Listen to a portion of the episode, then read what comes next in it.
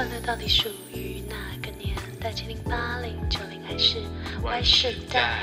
您正在收听的是《快乐到底属于哪个年代》，我是 Milly。我是 Larry。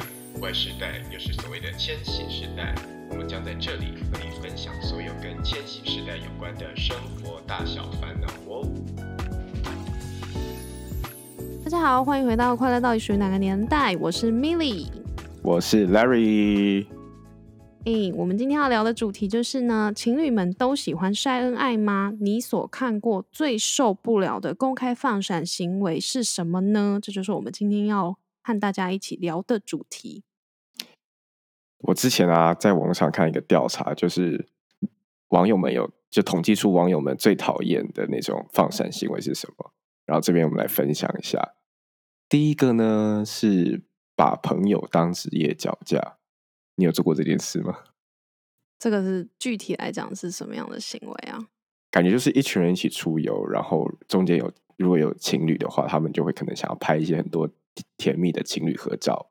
然后就会一直要求说：“哎，那你可不可以帮我们拍？可不可以帮我们拍？”然后就一直帮他们拍情侣合照，这样。我我遇遇过的是有点相反哎，我遇过的是就是如果是出去玩，然后里面有情侣的话，反而会是我们会一直说：“哎，那你们两个要不要单独拍一张啊？然后你们两个要不要摆一些，you know，就是一些比较可爱的情侣可爱情侣照，或是一些特别的，就是 couple 的姿势。”对，那你呢？我会把朋友当职业脚架，但不是拍情侣照，是拍我自己的独照。自诩为网网帅的时候，不敢当，不敢当。对，那我们再看一下第二个呢，是在外面很激烈的那种舌吻，是多激烈？是看到舌头都亮出来的那种？台湾应该吗？那个就蛮夸张的。台湾应该很少有人，嗯。这么直接吧？我没看过那么夸张哎，就亲友啦，但是没有看到就是在在街头上，然后什么舌头直接这样伸伸出来让路人看到的，那个是好像没有看过啦。那你有看过吗？我觉得是在夜店吧，喝醉 很夸张的那种夜店。可是夜店出现这种这种，好像还蛮合理的，就是它是符合那个情境该做的事情，所以不会觉得那么的。违和。那下一个呢？是公众场合叫亲昵名称，这个好像我觉得不算放闪行为吧，就是好像不能这样过度要求别人呢。亲昵名称要看到什么程度？如果是只是好像一般蛮大众的，都是会有什么宝贝啊这种宝宝。宝宝，我觉得有什么宝什么宝，宝宝我有点不行哎，我真的听到宝宝我就想说，你你女友或者你男友不是已经成年了吗？你还要叫他宝宝是什么意思？就很想杀人，对啊。但如果是宝贝啊，或者什么，真的是名字名字，比如说比如说他叫什么什么，我 突然一时想不到，就是加一个小字啊，或是叠字这种，我觉得还可以。比如说他的名字里面有有什么有名所以就叫小名，对小小名对之类的，这个我觉得还好，对啊。那你自己有有有什么样的亲昵名称可以分享吗？还是你都是名称都是讲就是叫的很简单，就是什么宝贝什么的，就是跟另一半互相之间的比较亲昵的叫法。嗯，我想一下哦。好像不会在公共场合这样叫，哎，好像公共场合的话，我通常都是叫名字，或是就是不会叫，就是直接这样子，哎，这样，或是或是就是就是那种用眼神示意你过来啊，什么那那一种，不会有那种什么啊，宝贝，我们等下干嘛干嘛干嘛，那个可能讲电话或者是呃私底下只有两个人的，或是打字的时候会出现，但是如果是在公开场合或者是做，我我现在都一直想到的是做捷运。的那种状况，因为这个就很公开场合，旁边都是人，然后你还要在旁边有有那个大妈的情况下，叫叫 另外的宝贝，我们现在要不要去看电影啊？我听说那个最近那个黑寡妇要上，好像很好看呢，这样蛮怪的吧？那那另外一个我很好奇，就是因为我觉得，好了，我自己也有这个状况，就是跟另一半讲话的时候。如果是在比较私密的场，就是非公开的场合，就是舌头会不见呢，就讲话会，就是讲话会像小朋友那样啊？像小朋友是什么意思？就是你是说很多叠字吗？也不是说很多叠字，但是就是讲话的声音听起来比较俏皮可爱，会吗？你们不会不会有这种情况吗？就是可能是比较私密的私底下的场合，你可能跟另一半讲话都会是比较塞奶啊，或者是比较可爱的声音。如果是正常聊天的话，还好像不会。但如果是有有，比如说想要对方帮你做什么事，或者是什么，你有一些。什么什么要求啊？比如说哦，那个我们可不可以下礼拜去哪里哪里玩啊？或者什么什么之类的？或者我们可不可以不要去看那部电影啊？我们看就是要提自己的要求的时候，可能会出现类似装可爱或是撒娇的语气。但如果是正常聊天，大概就是我现在的声音。你你刚刚在讲那些撒娇的的情景的时候，你有试图要模拟你当时的吗？还是你根本没有在模拟？哪一怕你说刚刚什么什么明天要亲昵名称的怕吗？就是明天要去看电影什么什么的。刚刚说你在塞奶的时候可能会这样讲，那你声你刚刚声音是有变小一点点，可是你有你有刻意撒娇吗？还是刚刚稍微吧？应该有吧？因为我听不出差别。哦有，我想说，哎，那就是米莉最大程度的撒娇了吗？没有啦，当然不是啊。我是很会撒娇的人，真的真的完全没有看过这一面，自诩为很会撒娇的的人。好，那我们之后说不定有有机会来见识看看。那你自己有看过，就是这些是网络调查嘛？那你自己有看过什么很在路上啊，或者在哪里看过那种很很夸张那种放闪吗？我本人好像比较没有看到。或是我可能尺度比较大，我都觉得还好，也有可能，所以没有印象，就当做看到这样子。但是我朋友有有看过一个，可是那不是在台湾。然后我觉得那个是真的蛮夸张的，因为他那个已经是超超越，嗯，一般在外面可以被接受的放闪程度。我觉得反正他的故事就是我朋友就去国外玩，然后因为他中间需要转机。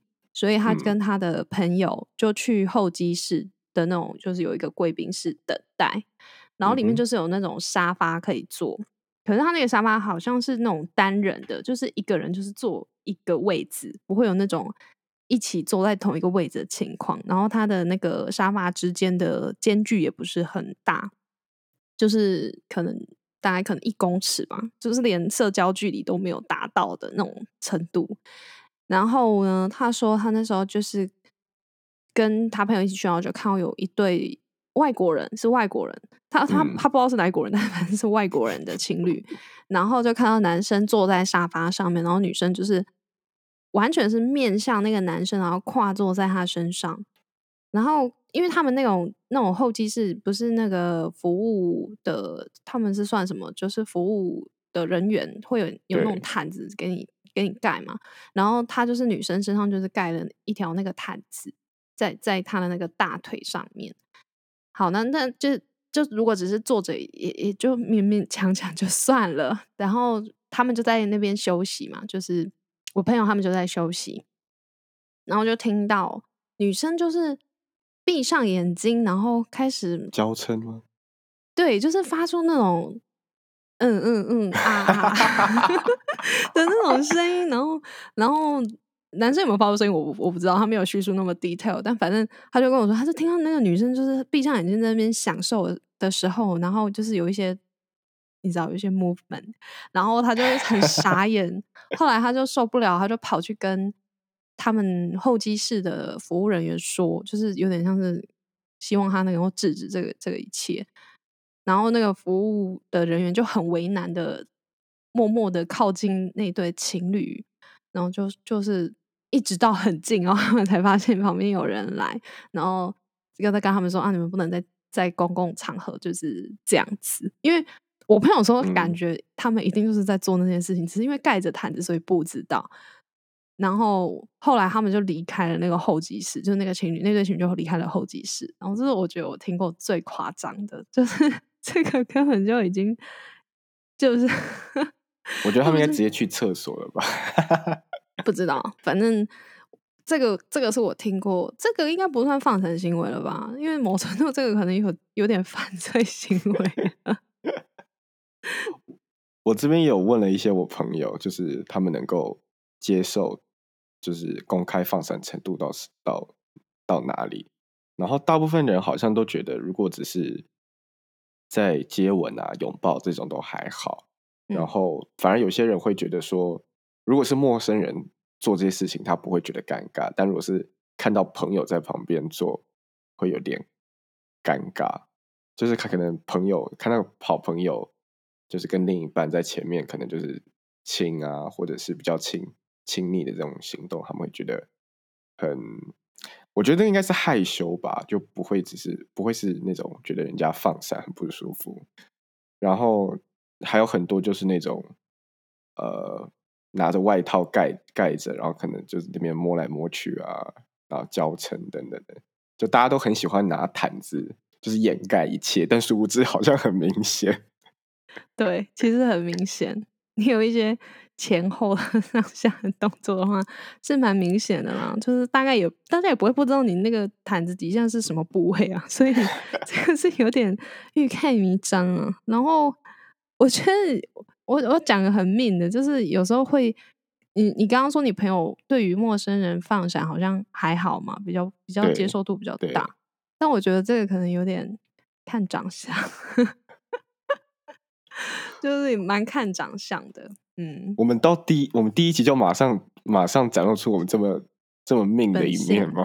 没有啊，我觉得就是大家要讲实话啊，说实在话，如果是长得好看的一对情侣啊，不要到好看了，就是中上就好了，就觉得还蛮赏心悦目的。如果没有太夸张的话，长相比较没有符合大众的审美观的时候，对非主流的时候，那那嗯，就会有些人。我个人是还好啦，因为我对于大家放闪或什么，我都是置若罔闻，就是感觉好像没看到一样。因为我觉得那不关我的事，我就是比如说我可能走在路上，我通常都是在听 podcast 或是听歌什么的，所以其实我不太会去注意别人在做什么，对吧？但是有些人就是很喜欢观察别人，那他们可能就会注意到说，哎，这个情侣特别的放闪行为。我自己是觉得，只要不妨害到其他人都还好。但有一个有一个经验，我真的一定就是很想要抱怨一下。那个大概是我我遇过最夸张的，并不是说他们很亲密，而是他们是很很妨碍到用路人的交通。因为只要我们以前在大学，我们都骑着脚踏车，就是在各个系馆，就是上下课这样子。我想讲到这样，大家都知道我们是什么学校。有一次哦，你知道我在骑脚踏的时候啊。在在那条路上不是很大的，有一对情侣，他们各骑一台脚踏车。因为通常情侣的话都是一，可能大部分比较常看都是男生载着女生嘛。可是他们是一对情侣，是各自骑着脚踏车。他们各自骑着脚踏车没什么事，因为他们做一件事比较快的是，他们单手骑脚踏车，另外一只手牵牵在一起，很青春啊，边牵呢，这就是路霸。这是路霸，没有没有，我觉得是因为你那时候可能是单身仔的关系，你是单身狗，所以你那时候有强烈的去死去死的心态。他们如果今天是在路马路很宽的的地方骑的话，我就可以从旁边只要切过去，但他们就整个就挡住路了，我就哎，可是说实在话，那条路其实蛮大的，你少在那边以为 那条路很大哎。我有点忘记是在那条路还是比较小的路了，因为我我要讲那条路大概有多大？那条路就是大概就是三线道，三线双向对单向就是双线道，双向的话其实就是六线道这么宽。所以你要说一对情侣两个人牵脚踏呃骑脚踏车手牵着手就可以挡住六线道，也是不太可能发生吧？但有可能是那时候下课人很多，就脚踏车很多。没有，我觉得就是你嫉妒人家。这这没有一些 法则？这没有一些什么法则？如果在大学里面，当然是没有。哦，你是说如果是刚刚那个情况吗？我我不太确定有没有什么交通交通的那个规则有可能他们有违反或者什么的，但是应该也还好啦。就是因为 明明就有六线道的话，我觉得应该是不至于会到有妨碍后面用路人。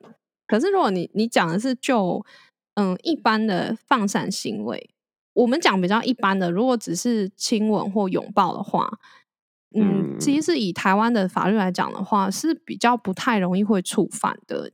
可是如果是到嗯，就是比如说我刚刚讲的那个机场候机室的例子，当然他们的状况是他们至少还有盖毯子掩盖他们身体的重要部位。可是其实我们也常常会看到新闻上会有出现那种什么公开在什么公园，嗯，就是开始做那件事，也是有嘛，就是情侣什么按耐不住爱火，就是那种媒体的耸动标题，就是直接在路边怎样怎样怎样。那像这种情况，他们一定都是身体的。嗯，就是平常会遮掩住的重要部位，都是会裸呃，就是对，就是会流露出来。那那在这种状况之下，以台湾的法律的话，嗯，有可能是会触犯到刑法的嗯公然猥亵罪，跟社会秩序维护法妨害善良风俗相关的条文。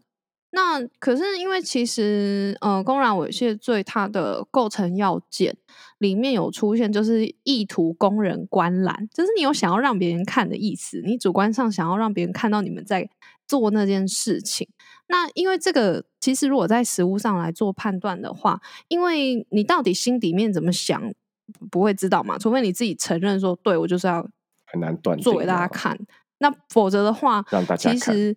一般来讲，呃，法官或者是检察官，他都会以所谓的情况、实际的情况的证据来去判断。比如说，你、你们呃发生这样子关系的地点在哪里？如果是一个很公开场合，就是路人啊什么来来往往，一定会看到。还有什么是大白天啊，就是人潮汹涌，不是那种什么深夜预期可能不会有人经过等等这样子实际情况去判断的话。你就会知道说，哦，那你可能就他会用这样的情况来判断你有可能是意图供人观览。可是大家不要太担心啊，因为如果你只是呃公开拥抱，一定没事啦。但是如果你是公开亲吻的话，我查到的判决里面也有提到说，这个都是现今社会的常态。所以，嗯，一般来讲的话，是很难去认为说你是有意图供人观览的这样子的主观上的意图。那社会秩序维护法的话，它的罚则很轻啊，它就是呃罚钱罚钱，对它的罚嗯，我看是六千块以下的罚款。然后它的那个条文定的还蛮明确的，它是说你是要在公众场合，然后任意裸体或为放荡之姿势而有 妨害善良风俗、不听劝阻者，也就是说，它它其实有很多的要件，就是第一个要公开场合，第二个是你要有。裸体或是 放荡的姿势，第三个是你要不听劝阻，就是等于说你还是有被劝阻的机会，所以大家不要 因为这样子可以被原谅一次的机会，也不是被原谅，就是你要劝阻不听才会才会被罚款。所以如果如果你遇到有有警察直接罚你钱，就说，哎，这一款说要劝阻不听，你要先劝阻一下。好，然后这个是台湾的。的嗯，当然，因为我觉得这种类型的所谓妨害风化这样子的罪名，它其实跟社会文化氛围有很大的关系。也就是每一每一个国家，它能够接受的尺度其实不太一样。比如说像嗯，印度的刑法上面，就对于所谓我们刚刚讲的那种猥亵行为，就有相关的处罚。可然后它的处罚也蛮重的，就是都是要进去关的那种程度。可是他对于什么是猥亵行为这件事情，他的定义就很不明确，就你没有办法知道说，哎，我如果只是亲吻，或者说我只是拥抱，在其实我查到的是，在印度也是也是会被判刑罚的。然后另外的话，就是像一些呃信奉伊斯兰教的国家，像是印印尼或是沙地阿拉伯、埃及等中东国家，他们的法律也是禁止。你你嗯，就是就是人民就是在当众的情况下亲热，不管是亲吻或是拥抱，他们都是禁止。这个我就有印象，就是之前有在上一堂国际行销课的时候，就是伊斯兰教有些比较严谨的国家，他们是好像是男女都不能坐在一起用餐，所以他们麦当劳设计就设计给就是给女生进去的入口，跟男生这好严格哦。对。可是他们这样设计，那如果我是夫妻去吃，那我怎么办？我怎么进去？就是变成我要提示我的身份证说他是我的配偶，我们才可以一起吗？还是怎么样？我不知道有没有小房间的服务。小房间，你说夫妻有包 厢服务是不是？就你不要让别人看到就可以。因为你吃东西，你可能要把面纱拿下来嘛，那面纱只能给家里的人看到，是不是？哦，嗯，除非你要把手掏进去面纱里面吃薯条，可能吃薯条可以，但是你要吃什么大麦克的话，你就很难掏进那个面纱里面啃吧。因为伊如果是伊斯兰教比较严格的那个教义派的话，他们的规定应该就是有到这，应该就是比较严格，对吧？那像那个就是，所以就是刚刚讲的，可能是因为宗教或者是那个国家的社会氛围接受程度的不同。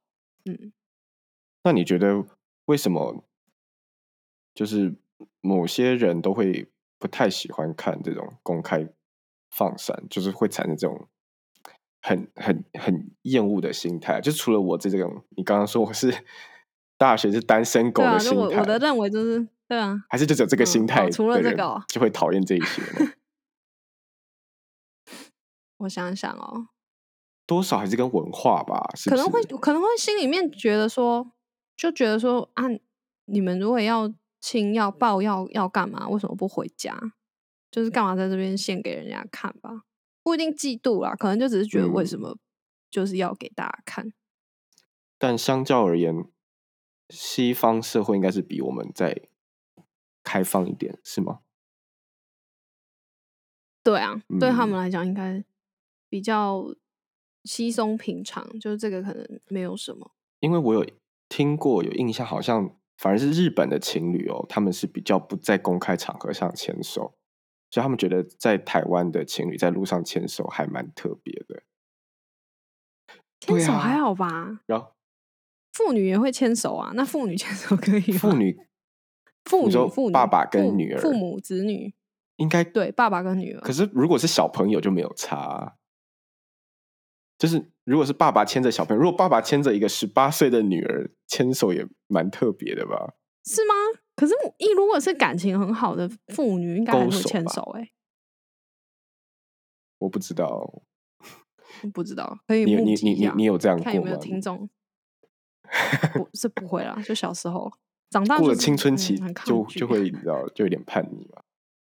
但我刚刚提到日本嘛，但我之前在在韩国交换的时候，我反而觉得韩国的那种情侣放闪是比台湾更强烈的。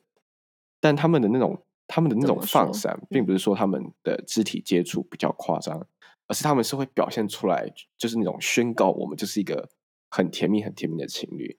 那时候我们就有去那个我们几个交换生去游乐园玩，他们比较有名的国内的游游乐园叫爱宝乐园嘛，是爱宝，Everland 对，嗯嗯，所有所有的应该是说入园的那些人呢，大部分都是情侣，大概一半以上都是情侣，他们所有的情侣都穿着 couple T，就是全套的 couple T，不管是从你说上全身吗？衣服啊，裤子没有。裤子可能就是一起约好穿牛仔裤，衣服是一样的，然后可能约好穿牛仔裤，然后一起穿同一种类型的鞋子，比如说白色的鞋子啊，或什么什么品牌的鞋子，然后就是要疯狂的拍照啊、打卡啊，然后就看到就觉得天哪，就一堆复制情侣在你旁边游走，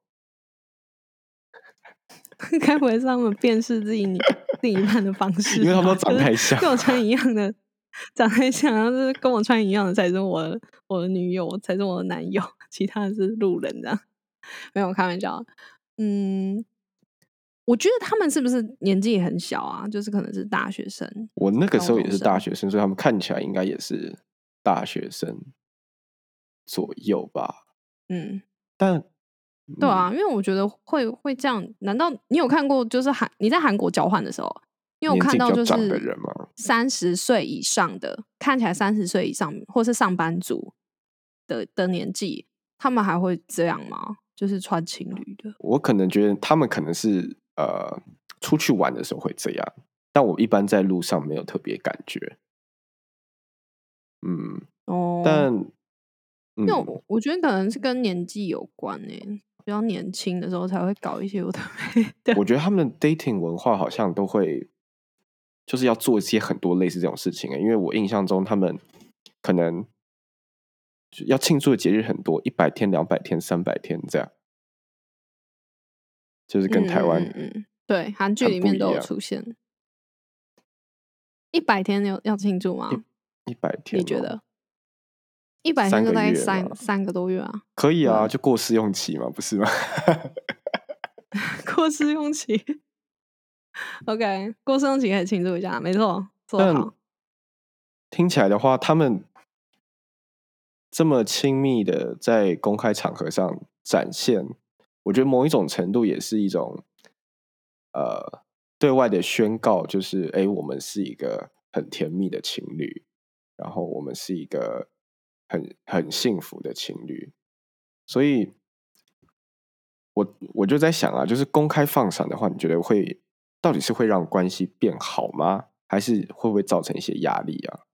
嗯，如果如果很纯粹的去以做公开放闪这件事情的话，要看是不是两方都很开心的在做这件事情。因为有些人其实他的个性可能比较低调，或是他其实不太习惯，嗯，明目张胆的有一些在公开场合的肢体接触，或者是穿那些什么情侣 T，其实有些人是很排斥。这边可能没有限男生女生，就是排斥的那方可能会一开始可能会想要配合，就觉得说啊，如果这样你会开心的话，那也 OK。可是如果另外一个喜欢做这种放闪行为的人，他持续不断的要求越来越多。比如说，他可能原本只是希望一起穿同一件，就是同款式的 T 恤，然后可能到后来变成是什么手机壳啊，就是你们所有用品都要统一，钱包、钥匙圈，对之类的，又有卡套之类的。对啊，或是有有更更进一步，就是说，比如说。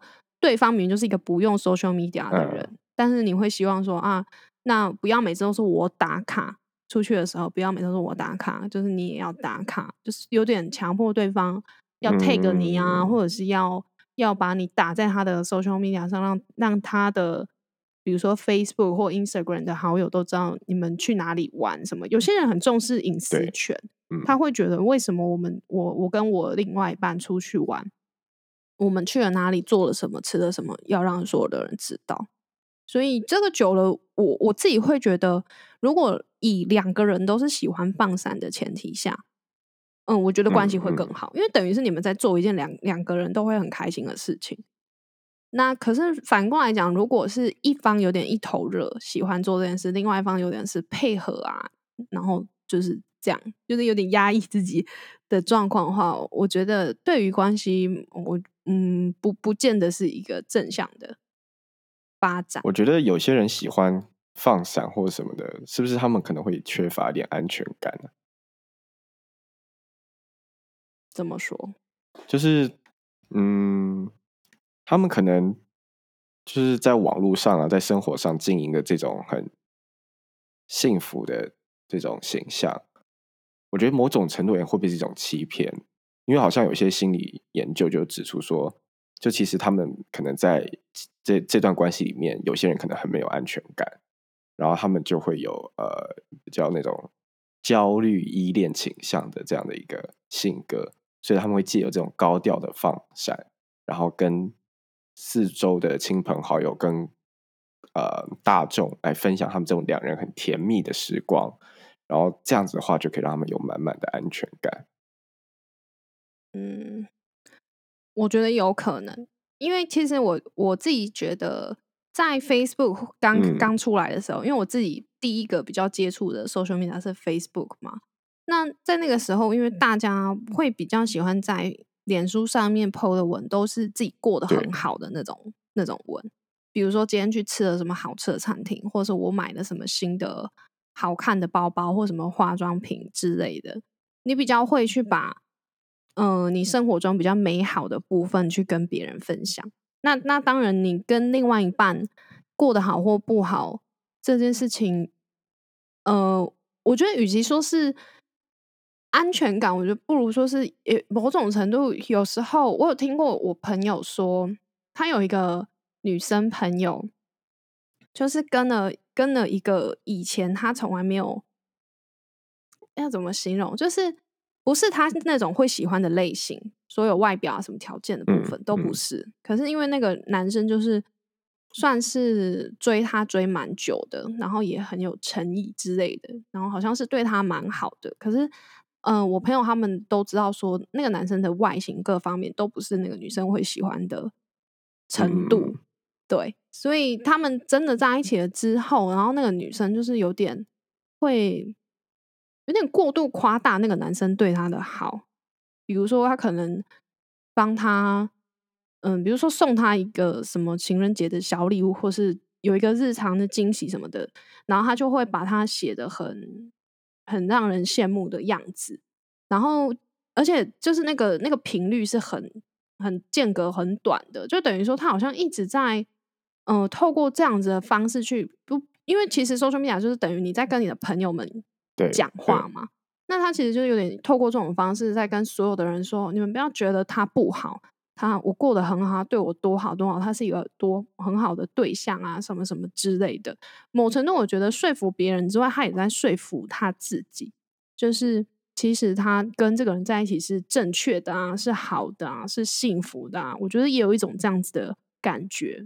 因为听起来应该就是，既然你刚刚说他以往交往的对象都不是像他现在当时的那个另一半的类型的话，那他应该就是。我觉得他被朋友一直讲，一直讲，或者他朋友可能有偶尔会有质疑嘛，会好奇。他其实自己心里可能也不是那么确定，所以可能就是像你讲的，他就是要透过这一些来加深他的幸福的形象，但不知道是假象还是真实的。对，有时候是这样，而且有时候其实你，我觉得后来我会觉得公开放闪有一个很大的就分手以后吗？对。不是不是不是，就是你的朋友会很容易的知道你们好像有状况，就是比如说啊，就是平常你们可能固定周末都会出去玩，啊，你就一定会 Po 文啊。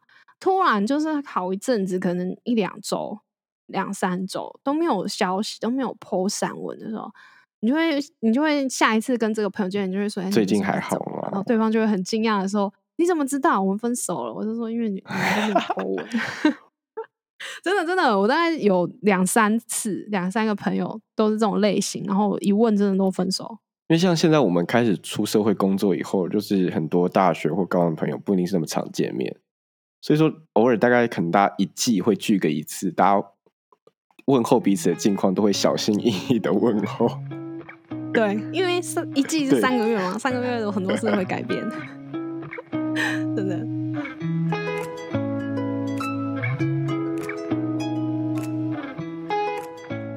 其实以我的想法，我会觉得说公开放闪是 OK 的，就是我没有特别的反对啊，或是觉得说，哦嗯，什么行为就是不要做，我都觉得还好。当然，这个都是在刚刚讲的，不要触犯当地的法律。如果你是在台湾，注意一下，刚刚我我在前面的小知识讲到台湾的法法规。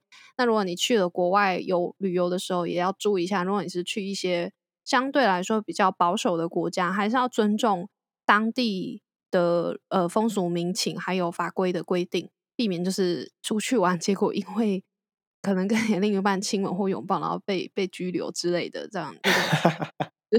哦，当然也是在一个不要妨碍别人作为前提啦，就是刚刚 Larry 所讲的嘛，不要妨碍到用路人的权利，这件事也很重要。然后，因为我觉得其实台湾呃大部分大众社会的一个氛围，对于情侣的放闪行为的包容度跟接受度，其实算是还蛮高的。所以大家在可以嗯有那个动力公开放闪的时候，还是可以尽情的开心的嗯就享受情侣的热恋。那 Larry 你觉得呢？因为毕竟热恋很快就过了，要赶快把握。对，在三三个月试用期以前，可能还有都还可以。对，我自己是觉得说，当想要公开放闪啊，不管是在网络上，或者是在呃实际的这种肢体接触等等的，或者是 买 couple T 恤等等的，我觉得这些可能，我觉得比较重要是要看看另一半对这个的态度是什么吧。就是有时候你可能会很一头热，想要做这些事情，但不不一定是每些某些人，呃，不一定是每个人啦，都那么的习惯这样的一个放闪，或者是有时候是跟隐私有关的这样的一个的行为。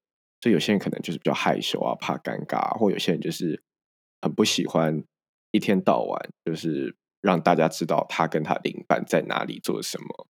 他就是可能一个是一个不在社群媒体上公布自己行踪的人。但你如果就是希望对方跟你一起放闪的话，我觉得或多或少会造成一点压力吧。